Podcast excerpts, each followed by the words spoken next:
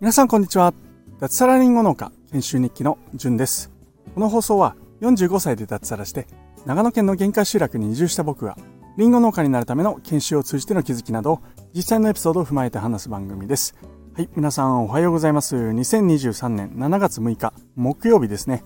え今日も今日とてリンゴの畑から、え放送を撮ってまいりたいと思います。あのー、昨日ですね僕放送休んだじゃないですか。あれ休んでないんです本当は。何かというと昨日ですね20分ぐらいかけて話したんですよね。タイトルは農業体験のうーなんだろうな農業体験を通じて感じたことを言語化する難しさ。そんな放送を撮ったんですね。なんですけども携帯のマイク機能がなんかちょっといかれちゃってたみたいで20分間撮ったんですけども全然撮れてなかったです。はい。で昨日はちょっとそのねタイトルの通り言語化の難しいことをゆっくりと喋るってことにチャレンジしてやったんですよね撮れてなかった時のショックが大きくて挫折しました。はい。で今日ですね昨日と同じこと話せるかなと思ったんですけどまあ難しそうなんですけどちょっとチャレンジしてみます。昨日自分の中では結構うまく喋れたんですよね。なんでちょっとへこんでます。なのであのもう一回チャレンジってなかなか気が進まないんですけどもまあ頑張ってみたいというふうに、え思います。僕は先週ですねあの腹ペコハッチさんという方の農園山梨県の北杜市にあるんですけれどもタオファームという平飼い養鶏の農園であの農業体験をしてきたんですね。でその時に感じたことというのはおとといと3日前の放送でいろいろ話してみたんです。なんですけども僕がですね話そうとしているコアの部分本当に感じた部分ここについては非常に言語化が難しくて結局話していることはですね、まあ、楽しかったよとかですねあるいはその農業体験を通じて、えー、なんだろうな感じた、うん、周り周辺のことですね改善点とかこれからやっていくにあたってこういったところをまあ、注意というわけじゃないんですけども、まあ、あの気をつけるともしかしたらね、さらにいい農業体験になるんじゃないかななんていうちょっと周辺の話をしたんですね。なんですけれども僕が本当に伝えたいコアの部分っていうのはそこじゃない感じはしているんですよ。一部話せたとは思うんですけれどもなかなかここ34日ずっと考えているんですけども本当に言語化が難しいなって思っているんですね。なんですけど、そこをもう一回ちょっと今日チャレンジしたいというふうに思っております。昨日に続いてですけど。はい。で、まあ、一言で言えないんですけれども、すごく短くストレートに話すと、えー、僕がその農業体験、特に畜産ですね、を通じて感じたことというのは、本当こう、僕らってなんかその食べ物に関してあまりにも安易に考えているなっていうことを僕らって言っちゃいけないですね。僕はですね。僕はその食べ物に対する考えというのが非常に安易で、まあ安易というか普段考えていないんだなってことを痛感させられたんですね。で、このエピソードはもう話したと思うんですけど、もう一回話すと、まあ朝一行ってですね、最初にやった作業が養鶏平飼い養鶏の、まあ、鶏小屋の中に入って卵を取るという経験をさせてもらいました素手でですね、うん、その卵を取る時に卵があったかかったんですよ。こんな経験って僕は今までしたことないんですよね。もちろん ゆで卵をね あの触ったらそれは温かいのは当たり前なんですけども、まあ、普段はスーパーでパックに入ったですねえ綺麗な白い卵を取ってでまあ何の気なしに、え普通に美味しく食べていたんですけれどもよくよくこういろいろ考えてみるとその温かいぬくもりのある卵を触るってことが今までなかったんですよね。でさらに言うとその鳥が、えー、卵を温めていたり、えー、あと産んだりしているその場面で、えー、僕はですね、えその鳥をですね、えちょっとすいませんっつって横に、まあ、横にというか手を下にですね鳥の下に、え突っ込んでですねあの卵をいただいたんですよ。うん、でまあすごい可愛い なんかつつかれるかなと思ったんですけどもつつかれることもなくワクワって可愛い感じでなんかね大人らしく卵を取られていくんですけどもそこの時にですね本当にあいただきますっていう言葉がですね素直に、えー、心にこう想起されたんですよね。うん、ここというのは非常にまあねやってみないとわからないっていうとちょっとね簡単すぎるというか是非やってほしいなって思うんですけれども、まあ、それを、まあ、言葉で伝えるっていうのが僕がこのラジオをやる意味だと思っているので、まあ、なんとかかんとか頑張って今話しているんですけどもここの部分っていうのは本当にですね得難い体験をさせてもらったなっていうふうに、えー、思います。形もですね卵はいろんな形があって大きさもバラバラなんですよね。皆さんスーパーで卵を買う時って大体同じような大きさで綺麗で揃ったものを買いますよね。で実際はけど違うんですよ。うん。本当にですねピンポン玉ぐらいの小さな卵もあればまあ普段スーパーで買うような LL サイズとか言われる卵もあったり。まあねスーパーとかでも L サイズとか M サイズとか LL サイズってこう分けられてますよね。うん。なので、えー、まあ、パックを買う時は多少意識するかもしれないんですけれどもこれほど大きさとか形にああるいは色もですねバラバラなものがあるんだっていうことを、うん、僕はまあ少なくとも今まであまり意識したことがなかったんですけども、うん。まあ、そういった気持ちになりましたね。うん、でこれはまあ畜産だから余計感じた部分が強かったのかなっていうふうに思うんですけれども、まあ、野菜にしろ果物にしろそれぞれそんなに工場で生産するようにですね均一なものが生まれているあるいは取れているものではないんですよね。みんな形も違えば大きさも違うし色も違うというものが取れる、うん、まあ言葉にすると当たり前のようなんですけども普段そんなことって意識しないと思うんですよね。うん、これを農業体験というのは本当にま意識させてくれる。心の底からそれを感じることができるっていうのが僕は農業体験の一番の価値なんじゃないかなっていうふうに、え、思います、うん、最近は特にですね、まあ、そういった農業体験みたいなものをまあ、提供してくれる会社であったりイベントなんていうのはあると思うんですけれども僕らトマジョダオでできるこの違いというのは、まあ、本当の農家さん、えー、まあ大小全国いろんな農家さんがいるのでそれぞれの農業農家のやり方そんなものがリアルに本当に体験できるっていうのはえ僕らトマジョダオだからこそできることじゃないかなっていうふうに、え、思いましたね。うん。ぜひ本当皆さん、この農業体験っていうのは1回でいいからあやってほしいなっていうのを心の底から思いましたね。うん。話がちょっと変わるんですけれども、僕が担当している畑の中にですね、えっ、ー、と、まあ、県道っていうんですかね、ちょっと大きな道路の道路沿いですね。道路沿いにある畑があるんですね。以前話したことあると思うんですけれどもその畑にはですね、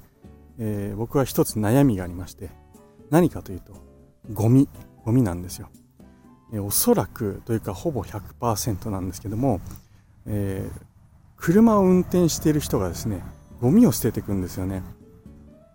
これどういうゴミかっていうとまあ本当缶なりペットボトルなりいろんなゴミがあるんですけども中にはですねコンビニ袋に食べ終わったお弁当の箱そしてペットボトルこれを丁寧にですね結んで畑に捨てていく人がいるんですよ。まあひどいなって僕は怒りを感じているんですけれどもこういったことっていうのも今言ったようなちょっと話ずれるかもしれないんですけども農業体験ということをすることによってうんえー、ねそういうことってできなくなると思うんですよねそこに人がいて作物をあるいはね動物を育てている人たちがいるっていうことを感じてないからそんなひどいことができるんじゃないかなって僕は思うんですよね。うん。うん、だからまあ今ですね僕らトマジョというのはですね、えー、Web3 で農家の所得を上げるっていうことを掲げているんですけども、まあ、何もそのそれだけを目的としているわけではなくてその中にはですね農家と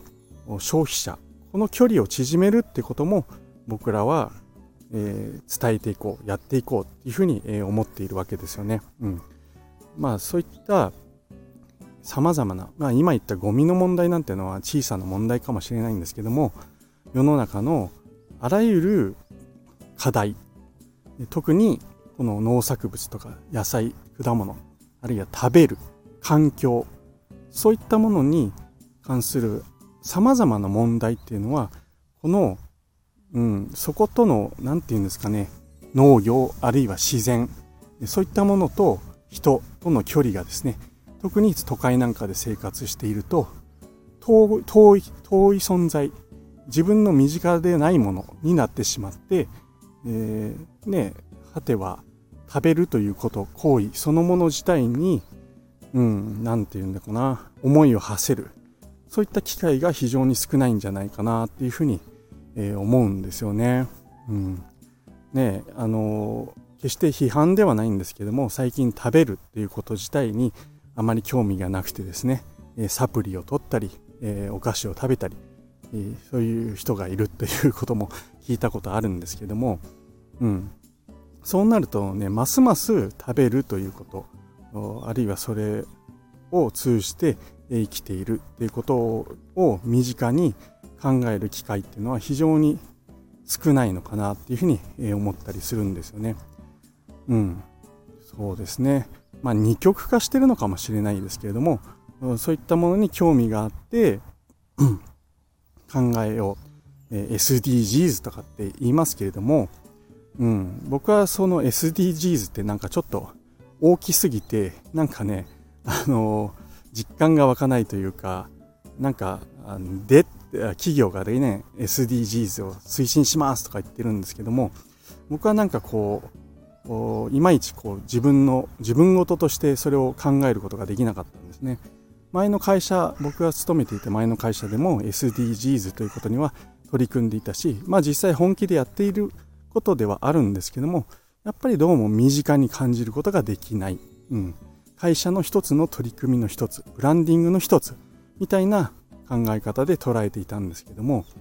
うん、本当のそういったサステイナブルであったり自然に優しく持続性のあることをやるということに関してはやっぱり一人一人がそういった自然であったり食べ物に対して身近に感じて体験を通じて、